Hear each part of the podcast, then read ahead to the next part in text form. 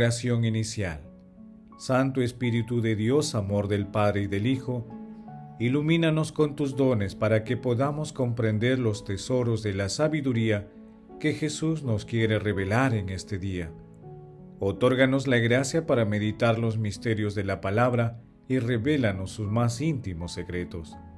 Madre Santísima, intercede ante la Santísima Trinidad por nuestra petición.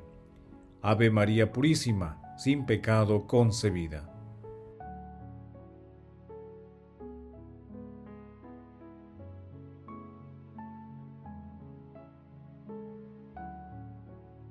Paso 1.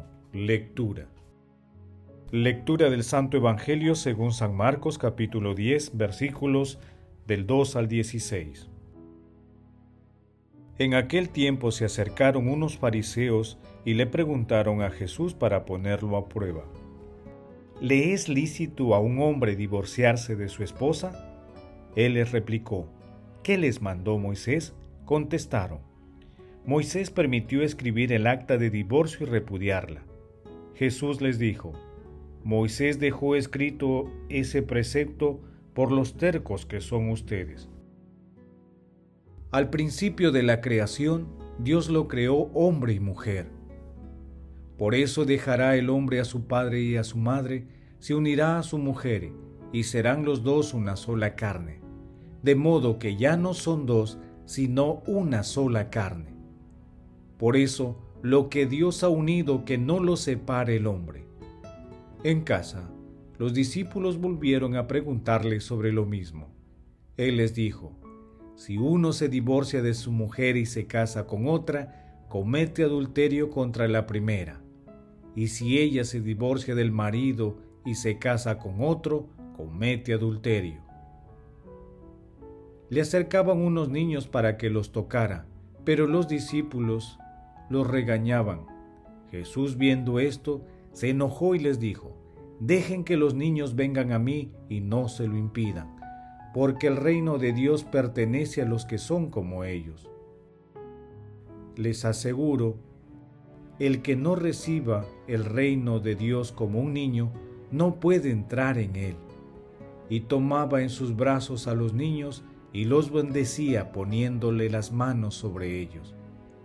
Palabra del Señor, gloria a ti Señor Jesús.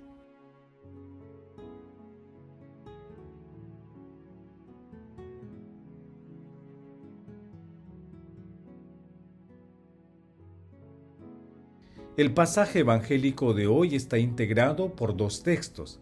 El primero, denominado sobre el matrimonio y el divorcio. Se encuentra también en Mateo capítulo 19 versículos del 1 al 9. El segundo, denominado Jesús y los niños, se ubica también en Mateo capítulo 19 versículos del 13 al 15 y en Lucas capítulo 18 versículos del 15 al 17. En el primero, ante la pregunta capciosa de algunos fariseos, Jesús invita a redescubrir el proyecto original de Dios que está por encima de las leyes. A imagen de Dios los creó, hombre y mujer los creó. Génesis capítulo 1 versículos 27. De esta manera, deja en claro que el matrimonio es un proyecto de amor que implica igualdad de derechos, dignidad y obligaciones, excluyendo toda relación de dominación, porque el amor en el matrimonio modela un corazón para soñar y para perdonar. En el segundo fragmento, Jesús señala que la tarea del misionero es acercar a la gente a Él y no impedírselo, y lo hace celebrando el valor de la pureza, inocencia y humildad de un niño. Por eso, según Jesús, hacerse como un niño es alcanzar la madurez cristiana.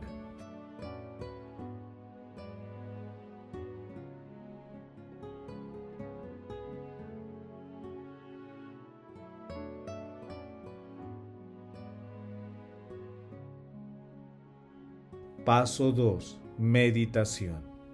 Queridos hermanos, ¿Cuál es el mensaje que Jesús nos transmite a través de su palabra? el amor de Dios es el horizonte al que aspira toda pareja llamada al matrimonio. Es un camino de sabiduría que busca ser gratuito y servicial, un camino que es el mismo que el del amor. Ante las corrientes mundanas que enaltecen las pasiones pasajeras y buscan destruir la familia, pidamos al cielo la gracia que ayude a los matrimonios a vivir en plenitud la dimensión celeste del matrimonio cristiano. Y a los novios les conceda una espiritualidad cristiana para que sea la base de la futura familia y vean al matrimonio como una vocación cristiana de santidad. En cuanto a nuestra misión cristiana, recordemos que el reino de Dios se difunde desde la acogida y la defensa de los pequeños y desprotegidos por ello, tengamos en consideración las expresiones de San Carlos de Foucault. Amemos a todos los hombres por igual, ya que todos poseen una dignidad infinita, pero siguiendo el ejemplo de Jesús, privilegiemos a los más débiles. Hermanos, meditando la lectura intentemos responder. ¿Cómo reaccionamos ante la promoción de la ideología de género que busca destruir la familia y la vida? ¿Cuál es nuestra actitud ante la violencia machista que agrede a la mujer? ¿Privilegiamos a los más débiles en nuestras obras de misericordia? Que la meta de nuestra vida sea salvar nuestra alma y la del prójimo, buscando con alegría y sencillez estar siempre cerca de nuestro Señor Jesucristo. Jesús nos ama.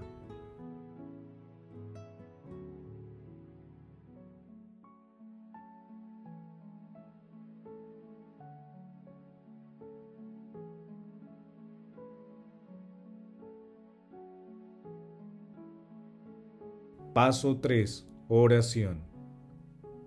Padre eterno, Dios Todopoderoso, que desbordas con la abundancia de tu amor los méritos y los deseos de los que te suplican. Derrama sobre nosotros tu misericordia, para que perdones lo que pesa en la conciencia, y nos concedan aún aquello que la oración no menciona. Padre eterno, que hiciste a los hombres a imagen tuya y los creaste varón y mujer, para que unidos en la carne y en el espíritu sean colaboradores de tu creación. Concédeles que en la comunidad sacramental se comuniquen los dones de tu amor, y siendo signo de tu presencia, sean un solo corazón y un solo espíritu. Amado Jesús, te pedimos por todos los matrimonios que se encuentran en crisis, para que redescubran el amor con paciencia y superen los obstáculos que se les presentan con amor, fidelidad y respeto mutuo. Amado Jesús, te suplicamos que abras las puertas de tu reino a los difuntos y protege a las almas de las personas agonizantes para que lleguen a contemplar tu rostro. Madre Santísima, Madre de la Divina Gracia, intercede ante la Santísima Trinidad por nuestras peticiones. Amén.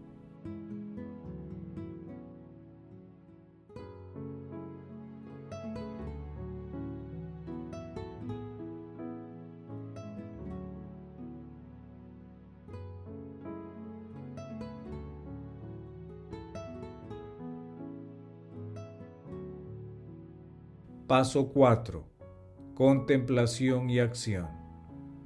Hermanos, contemplemos a Dios con una homilía de San Juan Pablo II. Lo que Dios ha unido, el hombre no lo debe separar. Esta expresión contiene la grandeza esencial del matrimonio y al mismo tiempo la intensidad moral de la familia. Deseamos hoy esa magnitud y esa dignidad para todos los esposos del mundo. Deseamos esa intensidad sacramental e integral moral para todas las familias. Y lo pedimos para el bien del hombre, por el bien de cada hombre.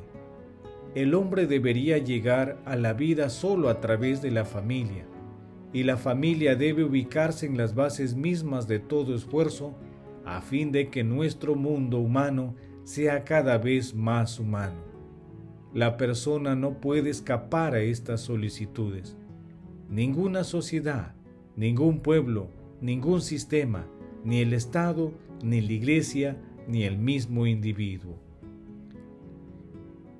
El amor que une a un hombre con una mujer como esposos es al mismo tiempo don y mandato. El amor es don. El amor procede de Dios y todo lo que ha nacido de Dios y conoce a Dios. Y al mismo tiempo, el amor es un mandamiento, el más grande. Amarás. Obedecer el mandato del amor nos llevará a realizar todas las obligaciones de la familia cristiana. A fin de cuentas, todas se reducen a estas. La fidelidad y la honestidad conyugal, la paternidad responsable y la educación. La pequeña iglesia, la iglesia doméstica, indica que la familia vive en el espíritu del mandamiento del amor, su verdad interior, su esfuerzo cotidiano, su belleza espiritual y su fuerza.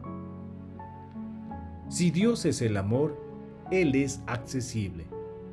Si destruimos esta estructura inseparable, donde habla del mandamiento de Cristo, entonces el amor del hombre se separa de sus raíces más profundas.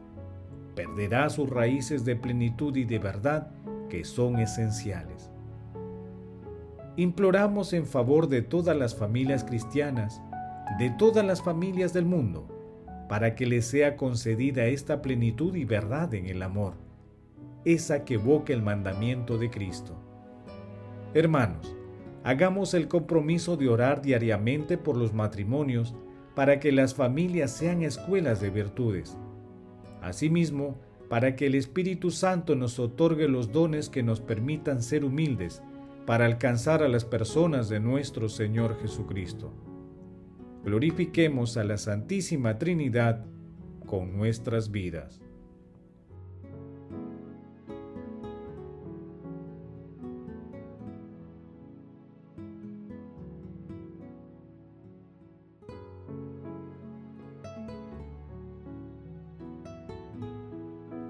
Oración final. Gracias Señor Jesús por tu palabra. Nos conduce por caminos de paz, amor y santidad. Espíritu Santo, ilumínanos para que la palabra penetre a lo más profundo de nuestras almas y se convierta en acción. Dios glorioso, escucha nuestra oración. Bendito seas por los siglos de los siglos. Madre Santísima, intercede ante la Santísima Trinidad por nuestra petición. Amén. El Señor esté con ustedes y con tu espíritu. La bendición de Dios Todopoderoso, Padre, Hijo y Espíritu Santo descienda sobre ustedes y les acompañe siempre. Amén.